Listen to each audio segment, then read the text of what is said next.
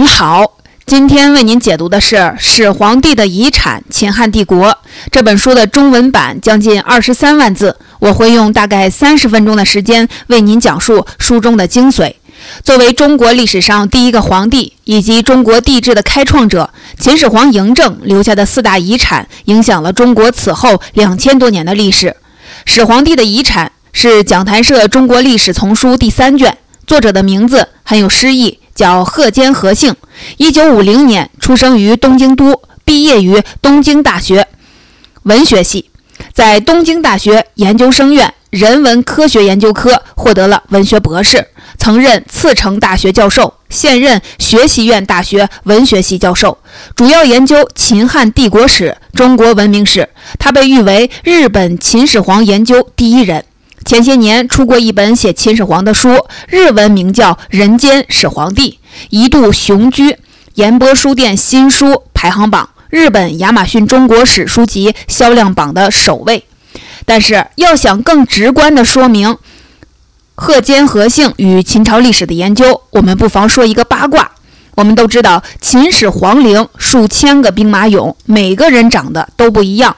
那你知道是谁真正验证了这句话吗？这个人就是贺坚和幸，他请兵马俑博物馆的研究员帮忙拍摄了两百多张俑人照片，使用 NEC 公司开发的面部识别系统进行分析，证实其中确实没有一张相同的面孔。他还根据俑人的脸型及胡子形状判断他们的出生地区，由此可见他的研究风格：纸上之材料与地下之新材料相结合。也就是文献与实物考古并重，所以在这本书中，我们会看到他一面利用《史记》《汉书》《后汉书》等史料，一面利用睡虎地秦简、龙岗秦简、张家山汉简、居延汉简、敦煌汉简等考古成果，两相对照，寻根究竟。贺坚何性的这本书。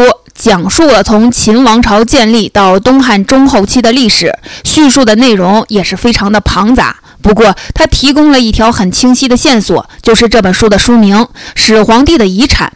那我们正好也可以按照这条线索来解读始皇帝，也就是秦始皇，他对后世的中国历史都留下了哪些遗产？秦朝之后的汉朝又是如何继承和发展他的遗产的？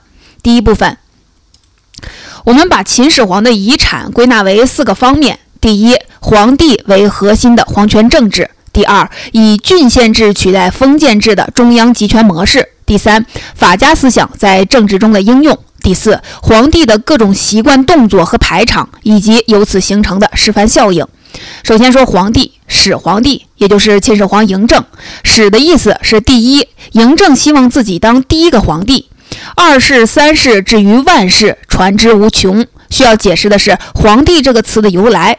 在公元前二二一年，秦国征服六国，一统天下那一年，当时还叫秦王的秦始皇，命令丞相、御史大夫、廷尉等官员议论自己的新称号。大臣们讨论了好一通，终于达成一致。秦王的功绩已经超越了以往所有的帝王，什么三三皇五帝，统统不在话下。所以必须创新，发明一个新称号。秦国负责掌管书籍文典的官员，从古籍当中找出了天皇、地皇、秦皇等称号，这其中秦皇是最尊贵的。太就是太一。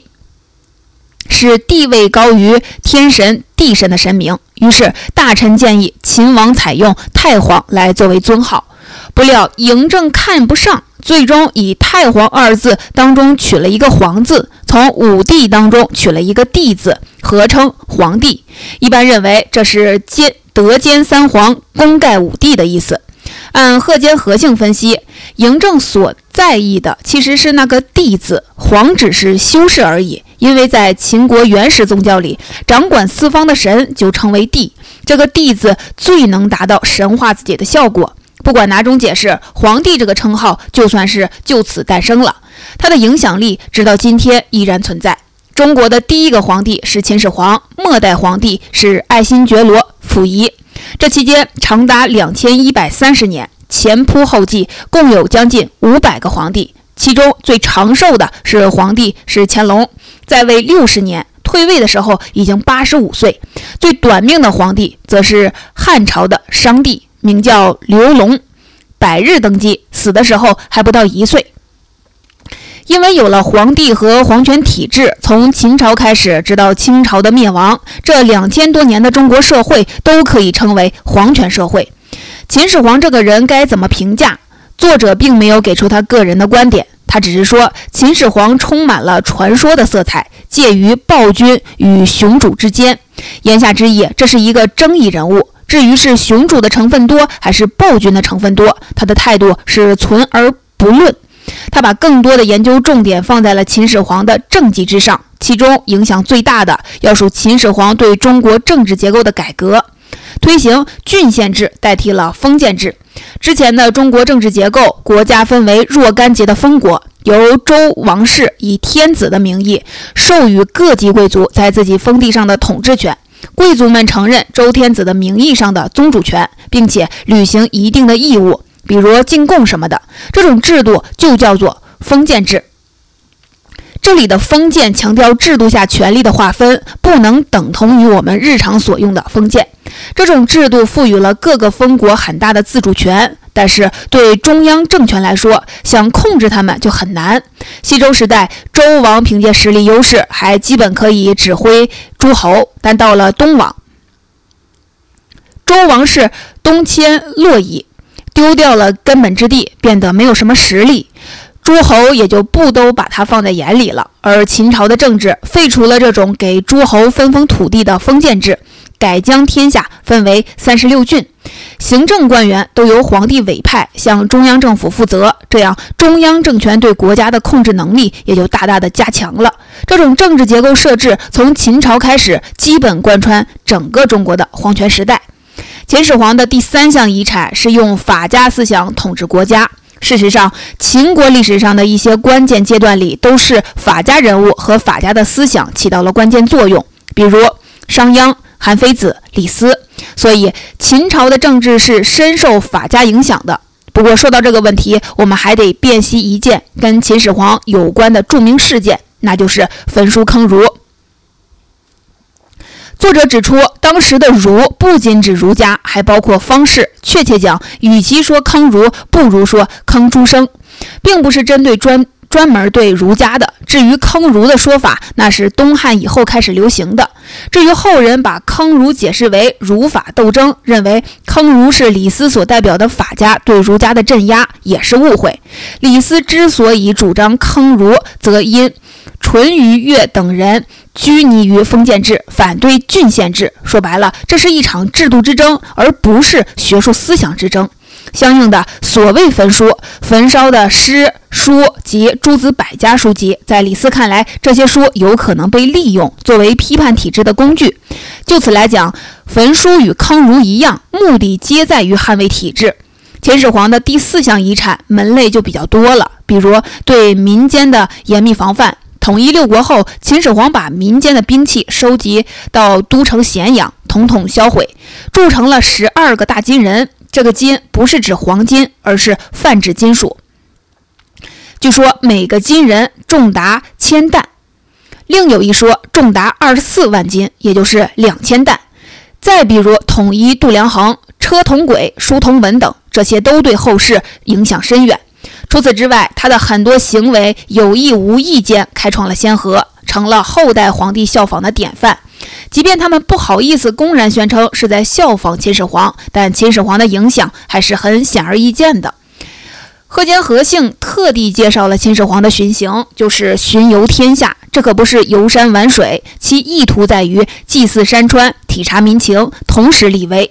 毕竟东方六国都是通过残酷的战争征服的领土，并不安定。自公元前二二一年称帝到公元前二一零年去世，这十一年间，秦始皇共五次巡行天国，全国平均两年一次，最后死于巡行途中。第二次巡行之时，秦始皇的一个行为无意中又开了个头，那就是封禅泰山。封是祭天，禅是祭地。从秦始皇开始，封禅泰山就成了古代皇帝最高规格的祭祀大典。后世的皇帝倘若认为自己功高盖世，责备万民，有必要向天地报告自己的伟大功业，同时向民众宣誓受命于天的政治使命，都会选择来 泰山封禅。这本书提到，公元前一一零年四月，汉武帝刘彻登泰山封禅封禅；公元五六年，汉光帝刘秀登泰山封禅。就连夹在西汉与东汉之间的王莽都曾经准备去泰山封禅。二零零一年，长安城出土了一块玉牒，上有“封胆泰山，新世昌”等字样。王莽建立的短命朝代叫新朝，新氏就是指新朝的皇帝。贺坚、何姓判断，这是王莽为泰山封禅做准备的。只是迄今未见他去过泰山的记载，应该是没能去成。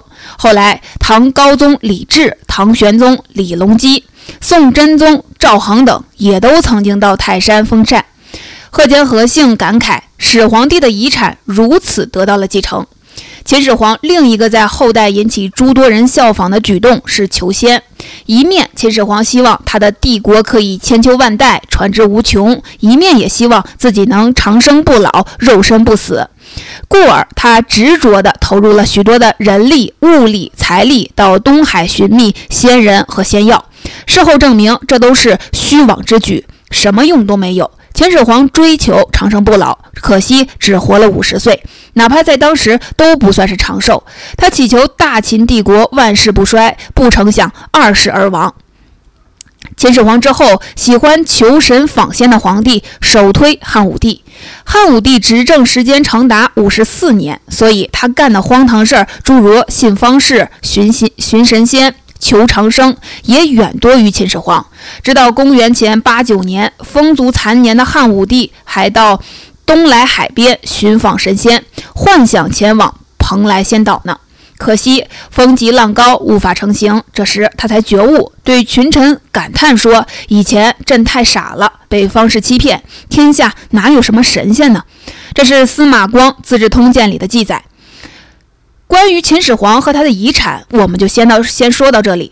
如果要概括一下秦始皇这些遗产对后世的影响力，其实毛泽东的《七律读封建论》成郭老李有一句话特别直接到位，那就是“百代都行秦政法”。所谓的秦政法，就是指秦始皇统一中国后废除了封建制，改成了郡县制，郡县长官由中央王朝任命。从而稳固了中央集权，也就成为几千年来中国政治体制的一个基本格局。在本书中，贺坚、何姓就引用了毛泽东的这首诗，认为他非常到位地写出了秦始皇对中国后世的影响。这本书的题目叫《始皇帝的遗产》，那秦始皇具体的遗产。作者总结就是上述的这四大类，也就是这本书最核心的内容。不过，本书是把秦汉作为同一个单元来讲的，所以秦朝灭亡不是故事的终结。接下来，作者还讲到了秦朝灭亡之后的历史。第二部分这一部分的内容非常的庞杂，但细看之下，我们还是可以理出一条主线，那就是上述的秦始皇的四大遗产在汉朝的传承与发酵，主要体现在以下三个方面。我们结合着汉朝的历史细细来讲。我们从秦朝的灭亡说起，盘点一下秦朝的掘墓人，主要有四个：一个是陈胜，他在大泽乡发动了第一次反秦武装起义；二是项羽，义军与秦军作战，正面战场他是领导者；三是刘邦，他不仅建立了汉朝，而且反秦的各路义军中，他最先率军进占了咸阳，灭掉了秦朝。第四，则是赵高，没有这样的大奸在朝中指鹿为马、胡作非为，秦朝怎么会那么快的崩盘呢？我们对项羽的印象，说好听一点叫英雄，说难听一点就是莽夫。贺坚、何姓这本书则指出，项羽称霸于乱世，不仅凭借武力，还有一套政治构想。秦朝灭亡之后，项羽立楚怀王的子孙熊心为义帝，自封西楚霸王。将反秦的各路英雄分封为十八个诸侯王，刘邦被封为汉王，这显然是一种封建制。至于基层，则继承了秦朝的郡县制。说到底，项羽所期望的新型国家乃是封建制与郡县制的结合体。刘邦与项羽虽然是对手，势不两立，但最终置项羽于死地。刘邦开创的汉帝国却直接抄袭了项羽的政治创意，也搞起封建和郡县的结合。区别在于，项羽封的是异姓王，刘邦在早期封了韩信等几个异姓王之后，软硬兼施，四处出击，把异姓王几乎都换成了同姓王，都是刘家人。这跟群臣共同立下了非刘姓不亡的誓约。听到这里，也许有人会问：不是说汉承秦制吗？刘邦搞分封诸侯王这一套，岂不背弃了始皇帝最大的政治遗产郡县制？这个问题应该这样理解：刘邦一手搞封建制，把刘姓子弟分封到各地，称称王称侯；另一手则在搞郡县制，大汉下面的各个王国依然以郡县为基础。显而易见，他试图取封建制与郡县制各自的长处，使二者兼容。明末清初的顾炎武针对长达千年的封建与郡县之争，发明了一个折中或者说倒浆糊的论断，叫“欲封建之易于郡县之中，以郡县制为主体，封建制为补充”。刘邦的思路与之相似，不过他是以封建制为主体，郡县制为补充，这叫“欲郡县之易于封建之中”。俗话说：“想法赶不上变化快。”刘邦设想，刘姓子弟驻扎各地，拱卫中央，刘家天下便可长治久安。这终归有些一厢情愿。刘邦高估了血缘的作用，而低估了权力的作用。权力走势饥肠辘辘，贪婪和扩张是他们的本性。所以在刘邦的孙子汉景帝刘启的时代，中央与地方的矛盾彻底爆发了，中央要削藩。汉景帝采纳赵错的。萧藩策先后下诏削夺楚、赵等诸侯国的封地，地方要扩张。六十二岁的吴王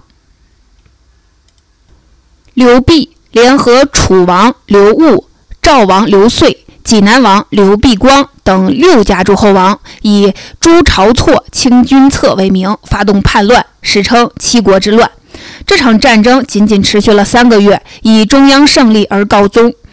汉景帝趁势打击诸侯王，譬如重建诸侯而少其力，什么意思呢？假设说你是吴王，你有五个儿子，那就把这五个儿子封为侯，让他们瓜分吴国，他们的子孙继承封爵，继续瓜分。这么一来，诸侯国必然被肢解，化作一片碎片儿。与此同时，取消诸侯王任免封国官吏和征收赋税的权利。官由中央来派，税由中央来收，诸侯王就此被架空，一点权利都没有了。经过这一番的博弈，中央集权大大的加强，地方虽有封建之名，实质则是郡县制。中国重新回到了秦始皇的政治轨道。也就是说，汉初刘邦试图用一种调和的手段，让封建和郡县并存，这个努力终告失败。中国的政治发展路径又重拾了秦始皇的遗产。这就是秦始皇遗产影响力的第一个方面——郡县制对秦代之后中国组织结构和权力结构的影响。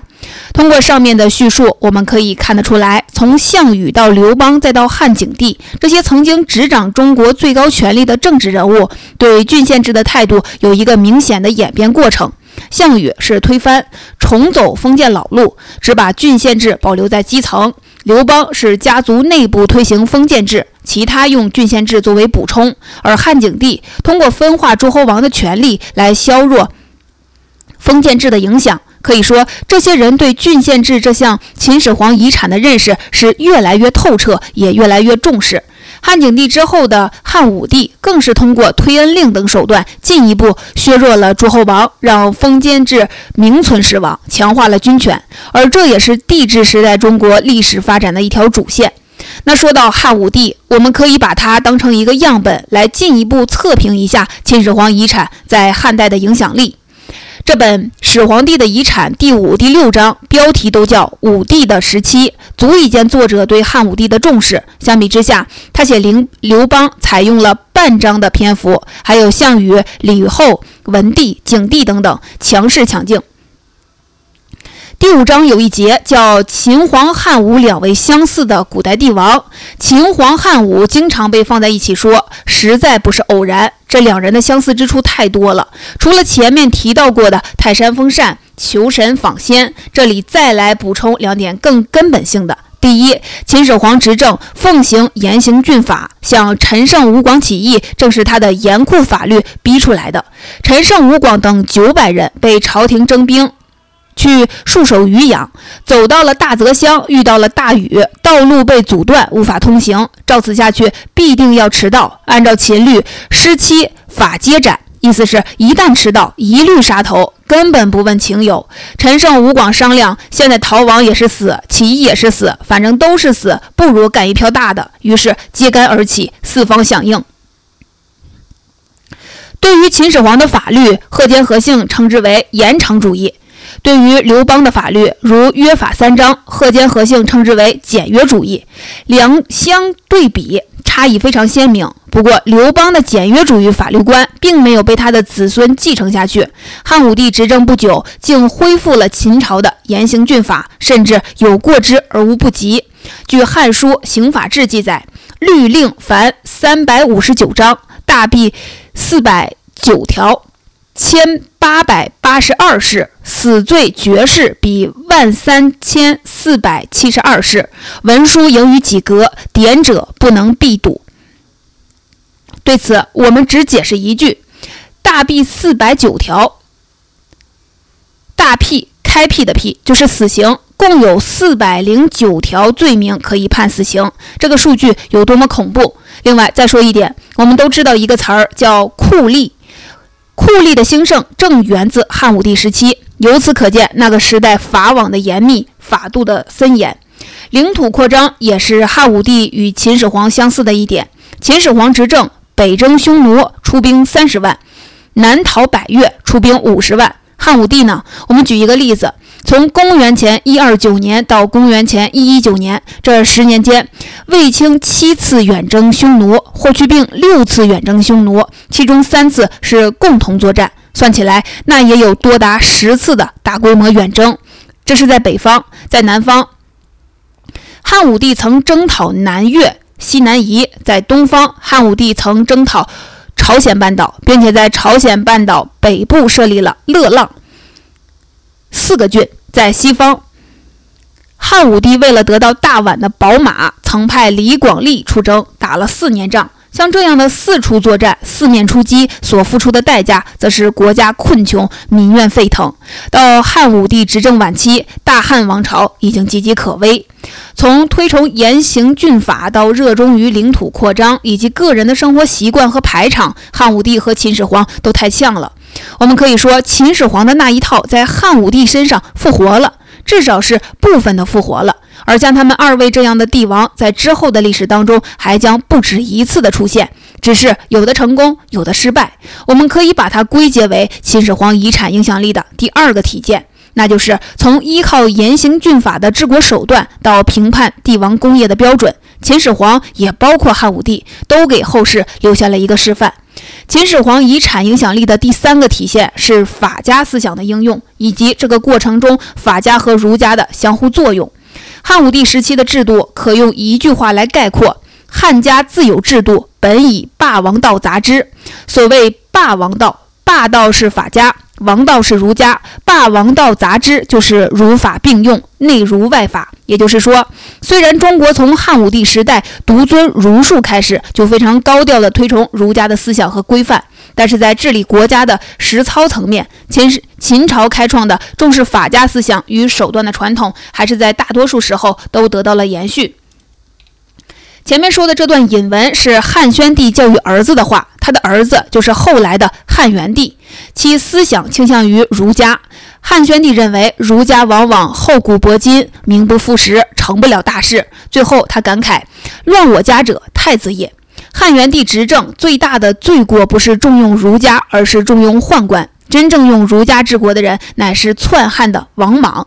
公元八年，王莽接受刘英的禅让而称帝，建立了新朝。他是儒家的忠实的信徒，脑残粉儿。认为中国只有回到了孔子所鼓吹向往的周朝，才能实现政通人和。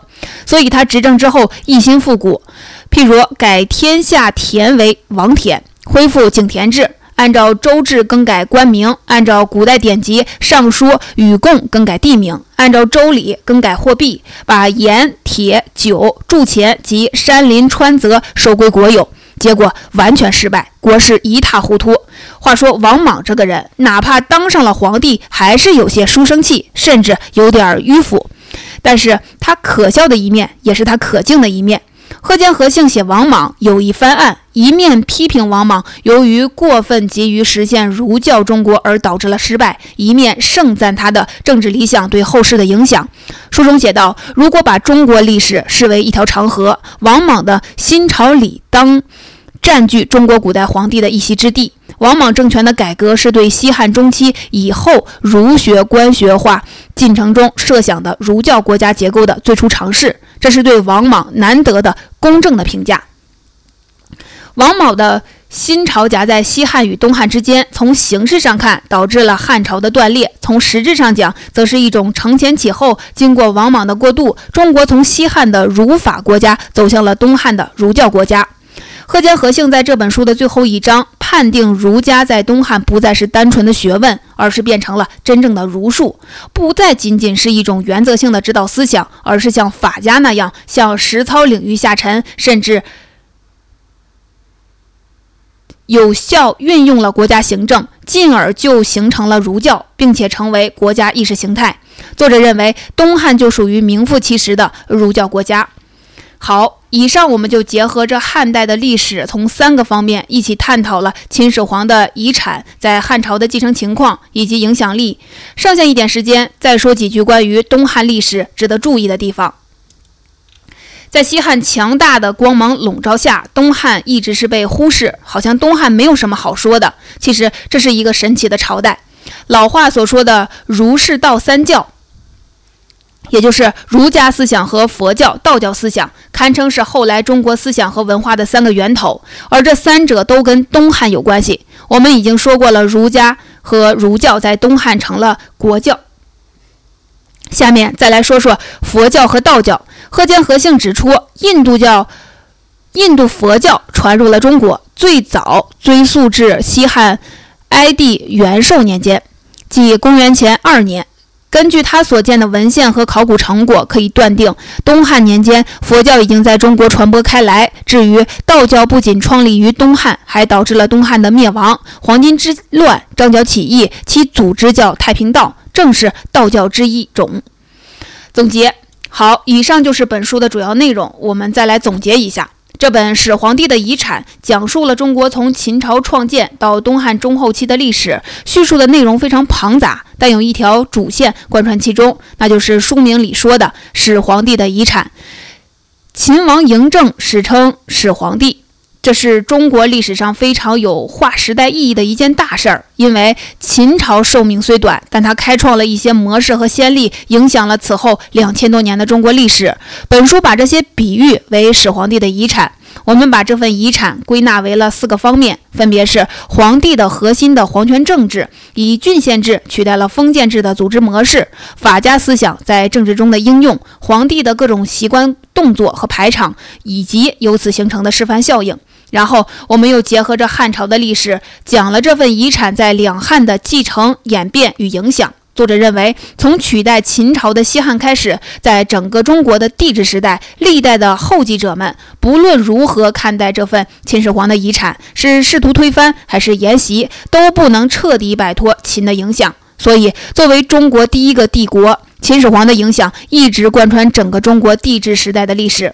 除了这个宏观的线索，这本书值得一提的还有作者的写作。在史料方面，除了典籍和《睡虎地秦简》这类著名的考古发现之外，作者贺坚何幸还很注重搜寻汉代的画像石、墓葬壁画这些第一手资料当中的蛛丝马迹，更直观地还原秦汉时代的生活，让我们更接近历史的全貌。